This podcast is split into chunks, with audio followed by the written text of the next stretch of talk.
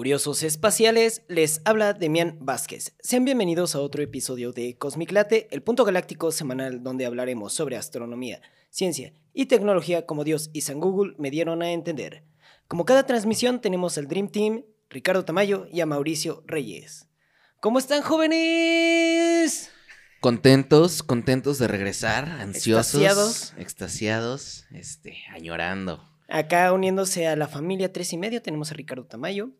Creo que ya lo ubican algunos de emisiones pasadas. Está iniciando su sección de El cajón de lo dudoso. donde escucharemos sobre Puras cosas dudosas. Puras co- ahí donde todo se va cuando ya nadie tiene un punto concreto. donde cae en lo dudoso, ¿no? Eso que cae. pues está bien y pues pasen a escucharlo. Está empezando sus- su programa. Espero que también les guste y también sea pues bien recogido por todos nuestros escuchas. Tía, jefa, gracias. Mamá, papá, gracias. To- todos los familiares que hacen paro, ¿no? Y pues, hoy le contaré de uno de los mayores hitos que marcan el inicio de la carrera espacial y uno de los golpes hacia los bajos del tío Sam, Estados Unidos, quienes se vieron acorralados entre las cuerdas mientras pensaban que la antigua Russia solo era bueno para hacer refrigeradores. Es por eso, y porque no sé a dónde vamos a parar, hoy les hablaré sobre el Sputnik. Russia. The Mother Russia. Y aparte me es muy curioso porque últimamente la palabra Sputnik la escuchamos ya más seguido por este ámbito de salud, donde la vacuna... La vacuna, claro. Sí, yo no me voy a meter en esos ámbitos, sino YouTube nos va a meter en, en otros aspectos, ¿no? Mm. De- En de- otro algoritmo. En otro Ah, algoritmo. claro, Sputnik. y- y- que que alguien esté bu- buscando vacunas y aparezca el podcast del Demian ¿Qué- qué- Güey, yo quiero informarme de la vacuna. ¿Qué mamada es esta? con su intro, ¿no? Del Sputnik aterrizando. Pero pues bueno, Para los que no ya que sabemos, ya de los que sabemos del tema, Sputnik, bueno, no sabemos del tema, pero que acabamos de, de- de conocer de qué vamos a hablar. El Sputnik es el nombre del programa espacial ruso que lanzó a cuatro naves homónimas denominadas Sputnik 1, 2 y 3 y 4. Uno, dos, tres, cuatro. 1, 2, Se 3, vieron 4. ahí ágiles. Por eso son homónimas, o sea, todos se llamaban Sputnik. Claro. ok. Sputnik significa satélite en ruso, lanzado el 4 de octubre de 1957 por la entonces Unión Soviética, siendo el primer satélite artificial de la historia. El gato se Prim- estaba pisteando mi cheve, güey.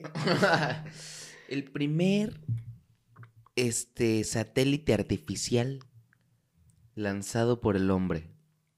Sabía que, que se iba a poner riguroso el mago. Y entonces Estados Unidos no sabía que Russia La Mother Russia. estaba trabajando en, en esto. Pues, Esos mira, literalmente estaban pensando que estaban haciendo refrigeradores. ¿Es en serio? Dímelo. Ah, o sea, no sé, o sea, es- ellos en cuanto... Ah, mira, tenemos un invitado acá Saluden a Leonora. Leonora, para los que nos están viendo. No, pues ellos están pues ya saliendo de, de la Segunda Guerra Mundial. Se va a quedar. Ya estaban saliendo de la Segunda Guerra Mundial, estamos en la Guerra Fría, donde pues están eh, estas como corrientes, bueno, estas ideologías políticas en cuanto a tecnología, publicidad, y en eso empieza como esta, es- como las armas eh, balísticas de, a dónde, hacia dónde se dirigen, qué vamos a hacer con toda esta tecnología, entonces pues como que empezaron ya a, ver más allá de, lo bélico, ¿no? Y pues bueno, vamos a ver más allá eh, adelante en la historia de, de cómo, cómo todas estas armas se transformaron para hacer estos increíbles viajes. Y ya les... ah, sí.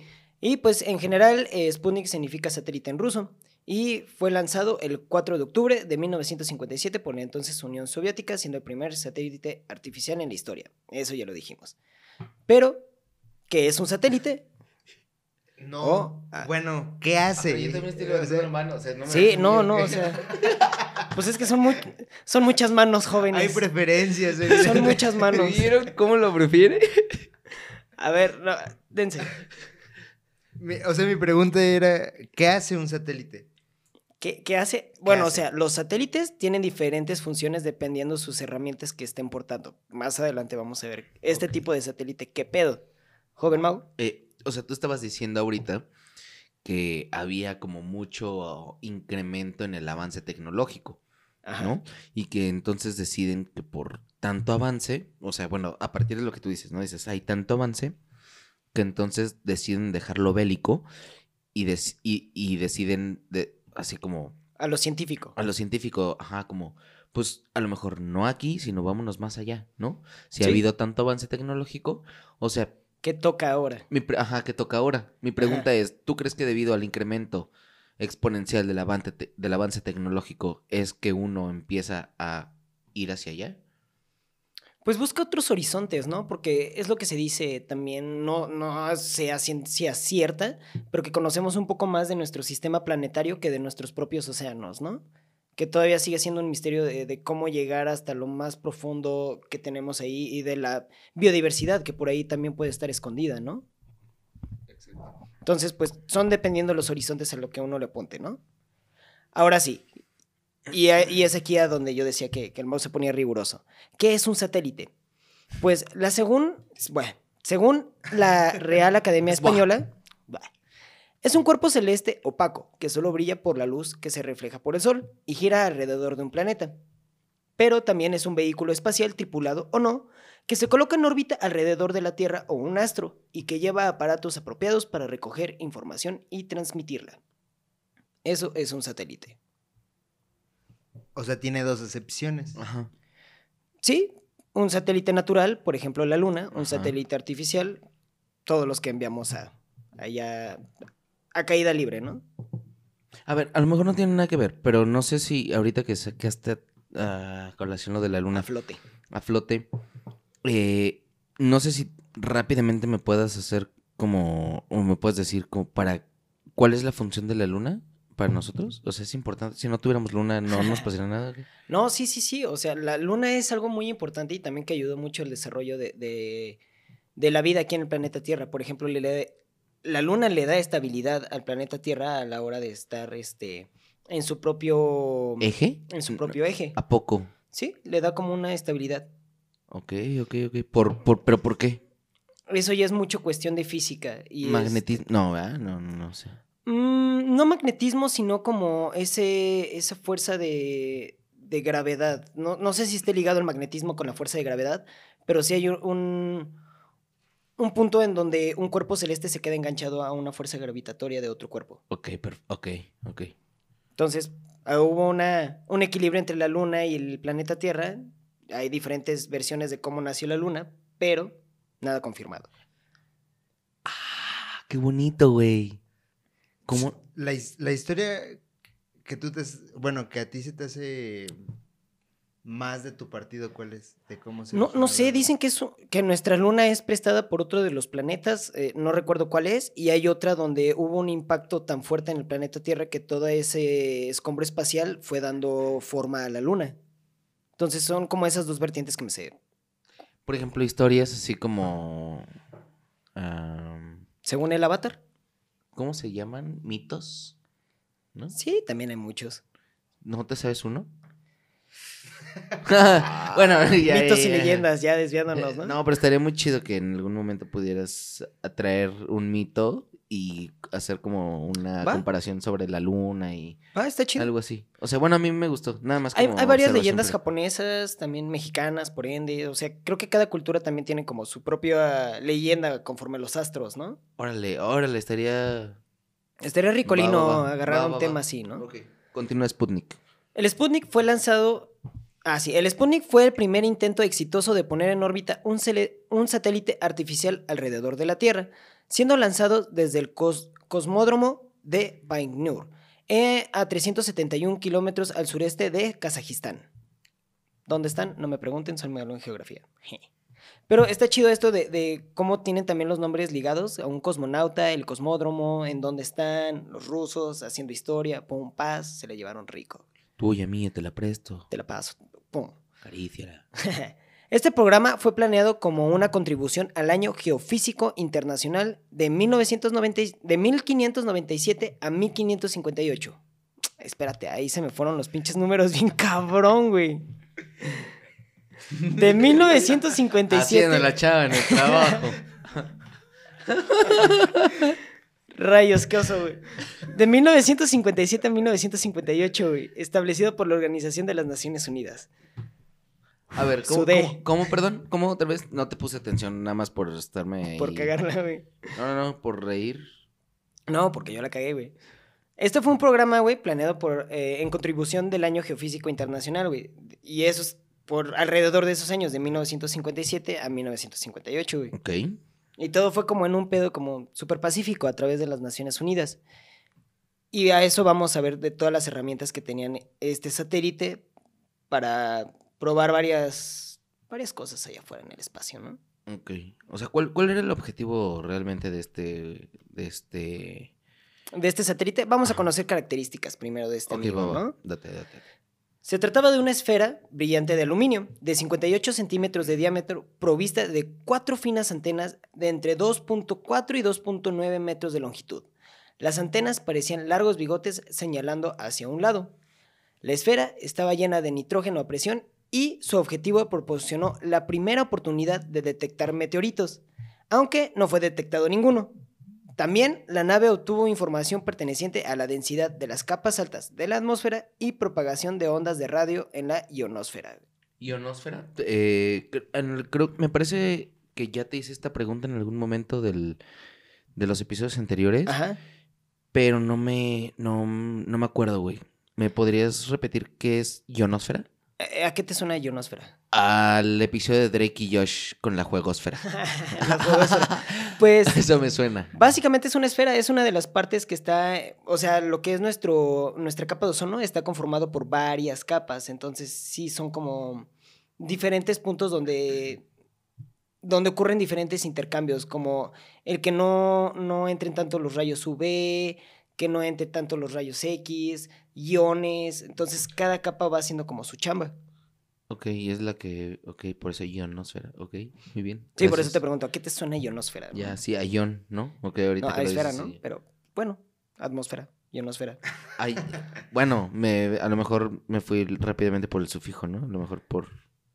Bueno, bueno, el punto es que es una de las capas por ahí que andan, como las cebollas, como Shrek. Los instrumentos y fuentes de energía eléctrica estaban alojadas en una cápsula que también incluía transmisores de radio operando a 20.000 a 40.000 MHz, que es una longitud de, onda. Las emisiones realizadas en un grupo alternativo de 0.3 segundos de duración, a los cuales muchos radioaficionados de todo el mundo se afanaban en detectar. Fue un acontecimiento inesperado y sin duda histórico. Con el Sputnik nació la era espacial. Oye, o sea que desde tierra, por la magnitud de onda que emitían estas esferas, radioaficionados podían detectarlas. Más que esferas, era... El satélite es comparado con la dimensión de una bola de, de playa. Si ubicas estas esferotas de... Bueno, estas pelototas de, de playas que son de colores. Ajá, sí. Su dimensión era aproximadamente la de esa con tres antenas a los, largo, a, a los lados. güey. Ok, ok. Las Estaba antenas- chiquita, güey. Ajá, y eran unas antenas alargadas de esas como los que utilizan los taxis. ¿Las has visto antenotas? Claro, porque justamente hace rato te iba a decir cómo, cómo eran las antenas. O sea, me imaginé a lo mejor pinches antenas bien gruesas, ¿no? No, no, no, o sea, y muchas veces hemos visto esta imagen cuando empieza, cuando se empieza uno a ver películas espaciales, ¿no? Donde eh, aparece una, un satélite por ahí, un esférica, y va sonando como plup, plup, plup. Y ahorita les pongo un audio del Sputnik, que Ah, va a ser va, mucho va. mejor que mi interpretación, pero es básicamente esa imagen que tenemos del satélite, que es una esfera pasando, y era del tamaño de una, de una pelota de, de playa, güey. Órale. Bueno, pero, o sea, emiten una frecuencia de 20.000 a 40.000 megahertz. Ajá, y eso radioaficionados con sus equipos caseros podían detectarlo. Oye, ¿qué tienes que hacer para estar desde tu casa y poder de- detectar? Bueno, no, sí es una chambota. Para los radioaficionados sí tienen equipos bastante chonchos. ¿Qué necesitas un. de. de ley? ¿Necesitas un. Una antena de esas de, de Sky, ¿no? Presupuesto, No a ver, sé. háblanos en Ah, términos te- monetarios. ¿Cuánto varo necesitas? Ah, no, no. Así de- En Varo no, no sé. Más o menos así, suéltalo. Pues nuestros patrocinadores para tres y medio sí gastaron alrededor de nuestro equipo, que es no tan barato, que te gustó, ¿no? Seis. No sé. los patrocinadores se vieron guapos. ¿ah? Entonces, imagínate, para un equipo de audio, ahora imagínate uno de, de radiocomunicación, si es, si está choncha la inversión. güey. Está cabrona, carnal. Ah, se me fue el nombre, güey. El. Que no son binoculares, es, un. es ¿Telescopio? unos- telescopio. No, o sea, por ejemplo, necesitas un telescopio para ver el Sputnik, ¿no? O sea, en ese entonces. Fíjate que no, ¿cómo lo- ¿No? ¿Lo podías ver a simple vista? Su distancia en cuanto a la Tierra era relativamente corta. O sea, lo único que no podías Pero ver... en era un, el tamaño de una pelota, güey. Sí, o sea, no, no lo podías ver ahí como uh, tirándose un pedo mientras pasaba. O sea, lo, lo que alcanzabas a ver era un destello a una velocidad bastante alta. Era lo único que alcanzabas a ver. Y eso Como es- un avión, o sea, se veía similar, porque el avión pasaba más alto o más cerca de nosotros. No, no, muchísimo más cerca. Pero el avión apenas se ve, güey. Sí, pero porque el avión emite su propia luz. Tú por eso ves, los aviones emiten su propia luz con sus foquitos, güey. Uh. Eso, lo- eso es un satélite, güey, refleja la luz del sol, o sea, tienes una luz más ten- tenue. Y sí alcanzas a detectar un pequeño destello, así pasando la bóveda celeste.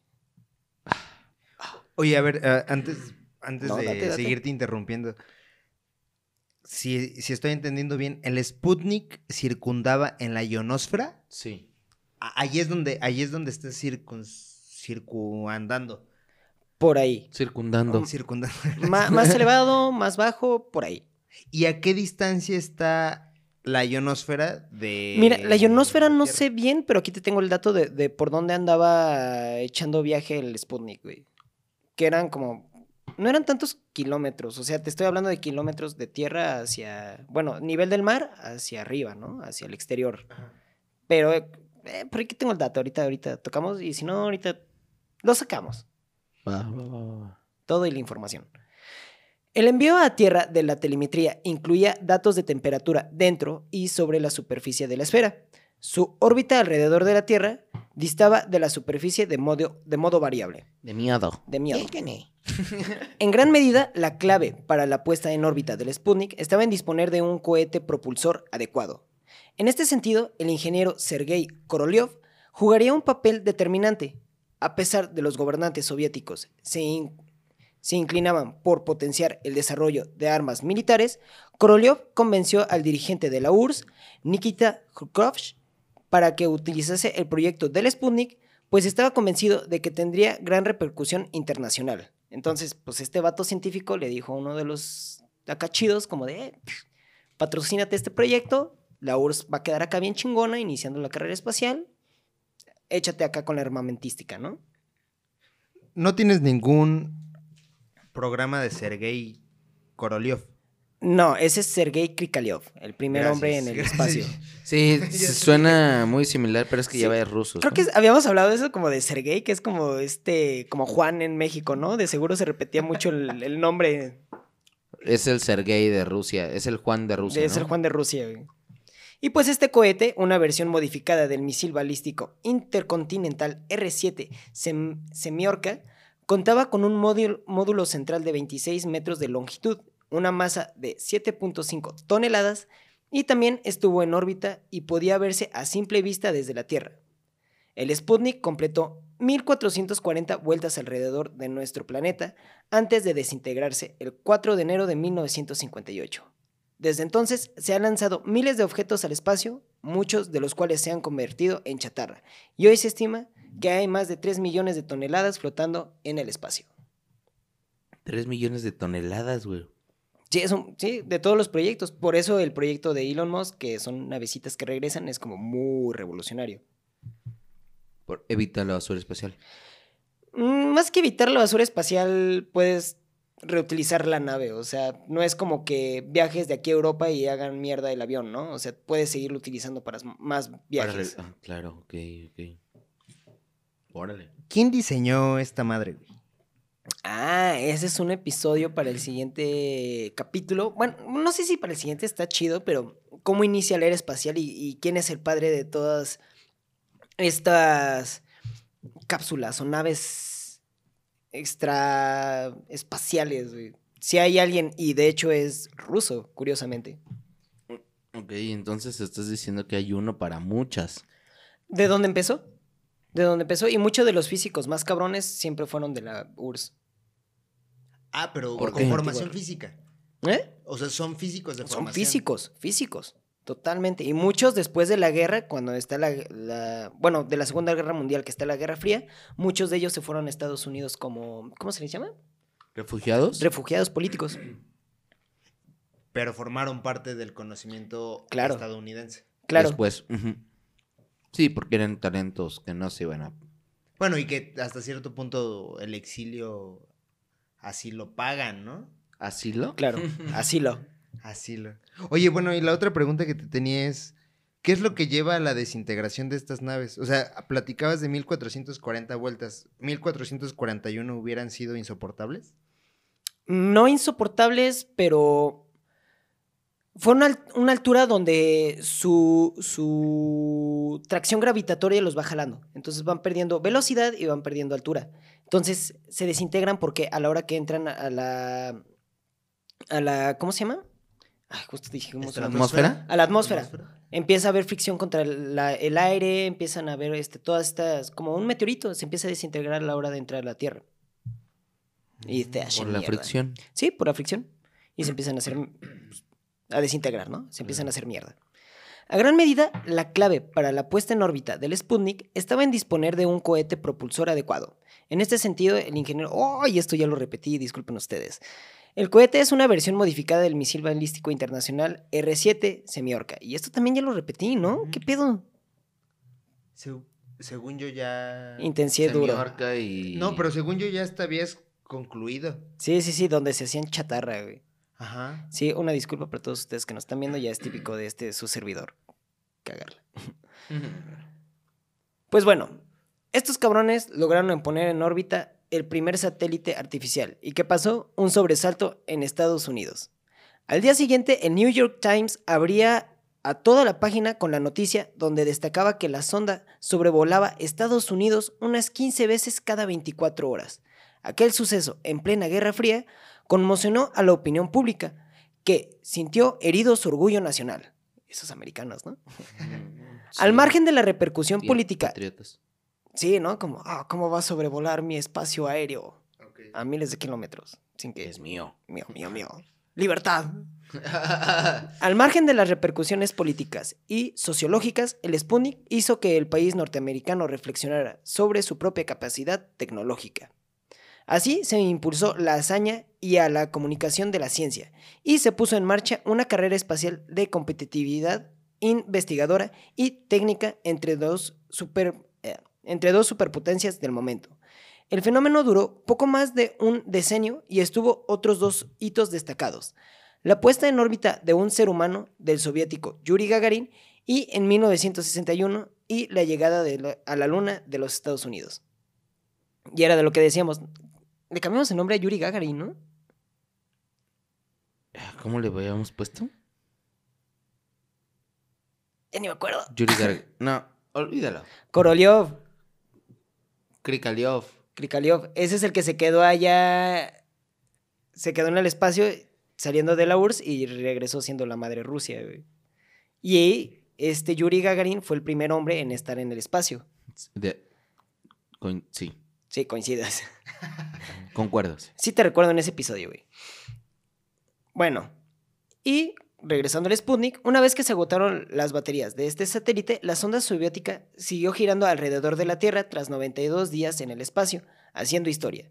Su órbita degeneró hasta caer al planeta un 4 de enero de 1958. Su odisea terminó cuando el satélite se quemó durante la entrada a la atmósfera, tras haber completado 1400 vueltas alrededor de la Tierra, y así finalizó la aventura del Sputnik, cuyo lanzamiento causó una verdadera conmoción en territorio norteamericano. Y al mismo tiempo que estaban unidos, se vio obligados a acelerar sus planes, la antigua URSS prosiguió con éxito el programa enviando al espacio a Laika a bordo del segundo Sputnik. La perrita. O sea, todo se movió en putiza en ese entonces. Por la competencia, güey. Sí, claro, o sea, ves que alguien se pone pilas y dices como de... Yo también. Sí, sí, sí. Y más ellos que están en una guerra. ¿eh? Y eso dio pauta a que toda esta guerra espacial tomara como un apogeo y toda una década de, de análisis, Y de crecimiento tecnológico de espacial, ¿no? crecimiento tecnológico y también de publicidad, porque pues cómo mueves todo eso entre las masas, ¿no? Entonces, gente como yo, que les apasiona estos temas, agarran y quieren más, ¿no? Y más conocimiento. Y se pone chido porque empiezas a adentrarte en todas esas historias, que aunque no les puedo contar chido, güey, ahí las, las pongo sobre la mesa, ¿no? Y así es como concluimos un poco sobre el Sputnik, ya que es un programa muy largo, pero este es el Sputnik 1. Ya indagamos un poquito más en temas anteriores sobre este satélite y ahora sí, como que tratamos de centrarlo, ¿no? Claro, claro, claro. Y sin más, repetimos, tenemos estos dos grandes hombres en este... Ah, por cierto, ¿preguntas? ¿No? Sí, sí, sí, sí. Porque a vi acá el jovenazo. Este, la... O sea, yo me quedé con la pregunta. Mi pregunta es, ¿qué hace el satélite Sputnik? ¿Qué lo hace especial? ¿Qué- Con las herramientas que tiene, ¿qué hace? Pues básicamente fue como una medición de a través de estos pitidos. Ah, que no les puse el audio. Este, me Ponlo, ponlo. El mío está grabando, jóvenes. Es tecnología, tres y medio. Este, a partir de su sonar, tenía uno- unas herramientas de medición, este, ¿cómo se les diría? Eh, geográfico, no, no geográfico, como geo, que tiene que ver con la Tierra. Entonces, como, ¿eh? Pues sí, geológico, donde medía como las distancias, medía todo el campo iónico, medía, medía temperaturas, medía diferentes, este, medía diferentes cosas. Entonces, era como un, un proyecto que hoy en día lo ves como súper básico, lanzar algo de forma espacial. Pero, o sea, lo ves básico y sí es este, un, un avance muy cabrón en cuanto a, a ciencia y la humanidad. Pero, a ver, entonces, ¿cuál fue el objetivo del Sputnik? Medición, pura medición este, atmosférica. Ok, perfecto. Y también este geo. ¿Cómo dijiste, Richie? ¿Geológico? Ándale, geológica. hacer un perfil... Análisis geológico. Sí, justo así. Y es básicamente este el sonido el que hacía, güey.